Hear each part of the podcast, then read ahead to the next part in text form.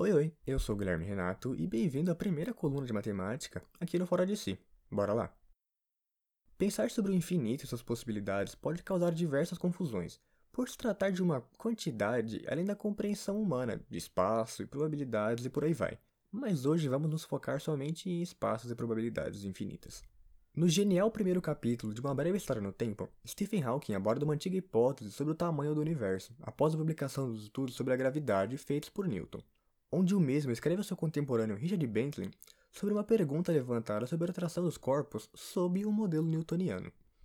A pergunta era a seguinte: se os planetas se atraem mutualmente por conta de suas massas, chegará a hora em que todos se concentrarem no mesmo ponto no final dos movimentos de atração? Vamos lembrar que a teoria do Big Bang ainda não havia sido formulada nessa época, senão teríamos ainda mais questionamentos. A resposta dada por Newton foi que, de fato, isso aconteceria se formos considerar o número finito de planetas em um universo de tamanho finito. Logo, podemos, por raciocínio lógico, imaginar que vivíamos em um universo de tamanho infinito com infinitos corpos celestes em sua composição. Se nos lembrarmos que na época a expansão do universo, tanto linear quanto acelerada, tema ganhador do Nobel de Física de alguns anos atrás, ainda não havia sido descoberta, de fato, o universo infinito era o melhor cenário para servir de alicerce para a teoria newtoniana da gravitação, pois em uma malha infinita, qualquer ponto pode ser considerado seu centro. Vamos dar um exemplo. Pensa num tabuleiro de xadrez, mas não qualquer tabuleiro de xadrez, mas sim um tabuleiro infinito de xadrez. Pois um tabuleiro padrão, pode pesquisar aí, o centro não é marcado por nenhuma casa, mas sim por um ponto onde quatro casas se unem. Então, quando imaginamos um tabuleiro infinito, qualquer casa, tanto branca quanto preta, pode ser o centro do tabuleiro, já que em torno dela existem infinitas casas. É um pouco confuso, sei, mas se você dá uma matutada sobre isso, uma hora vai começar a fazer sentido. Agora, usando esse mesmo raciocínio, o tabuleiro seria a malha do universo, e as casas, seus corpos celestes. Se a malha é infinita, então não há um ponto central onde os corpos possam uma hora se encontrar, mantendo um equilíbrio do universo. Mas agora vamos deixar de falar de planetas e de malha e vamos usar outro objeto de estudo. Chega de tabuleiro de xadrez. Vamos usar macacos. Isso mesmo que você ouviu, macacos. Mas não um, meia dúzia, cinquenta macacos. Infinitos macacos. O famoso Teorema do Macaco Infinito foi descrito em 1913 por um matemático chamado Emile Borel, onde o teorema apresenta a seguinte situação. Se deixarmos o macaco digitando em uma máquina de escrever por um tempo infinito, ele quase certamente, guarda bem esse ponto, irá escrever um texto proposto. Sim, qualquer texto.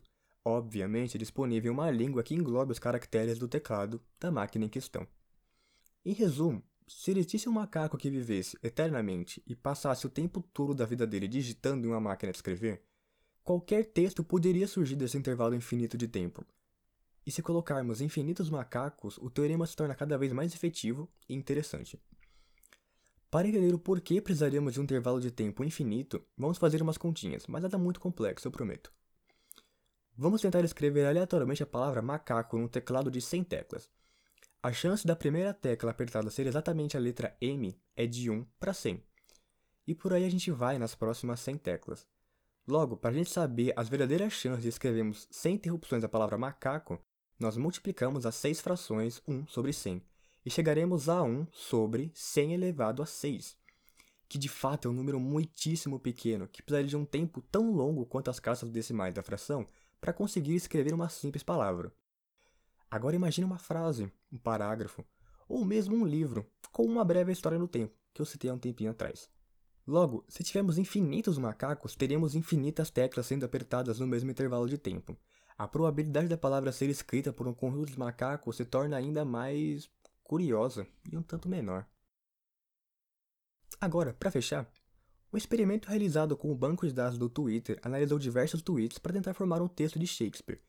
Então, meio que sim, eles tentaram provar o teorema do macaco infinito, e dessa vez os macacos somos nós. O experimento ele foi feito pelo próprio Twitter, juntamente com o Globe Theatre, localizado em Londres, onde uma máquina de escrever tinha os textos de Shakespeare na sua memória, e ela usava uma espécie de trapaça para simular o teorema. Então sim, a gente está dando prova de provar ele de fato. Mas a computação quântica está aí e é, eu não vou me estender sobre isso. Quem sabe um dia. O funcionamento da máquina e de sua trapaça, ela funcionava assim.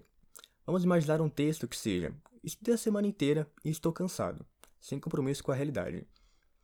O que ela fazia era assim: ela pegava um tweet que, por exemplo, falava: IBGE publicará esta semana tabela sobre os cortes realizados no censo.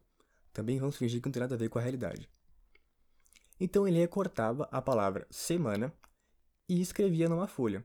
Então, logo depois de uma análise de milhares de tweets, nós teríamos a nossa frase escrita: Estudei a semana inteira, por isso estou cansado. Mas assim, se os textos são em inglês, então vários servidores do Twitter poderiam ser desconsiderados por não, por não falar essa língua.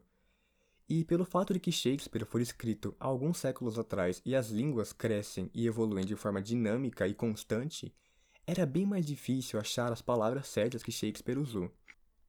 Então, é, vai demorar um tempo para a gente conseguir provar que o teorema do macaco infinito é quase certamente real. Bem, eu espero que vocês tenham gostado dessa coluna. Qualquer dúvida que você tiver sobre ela, dá uma olhadinha no nosso Instagram. Uma hora ou outra a gente vai acabar abrindo uma aba de perguntas sobre ela. Então, se você tiver alguma dúvida sobre isso, manda lá. Não se esqueça que amanhã, quinta-feira, e na sexta-feira nós teremos posts nos nossos Twitters e nosso Twitter e no nosso Instagram. É, eu espero que você tenha gostado e vocês venham a Nicole semana que vem para mais uma coluna. Tchau, tchau.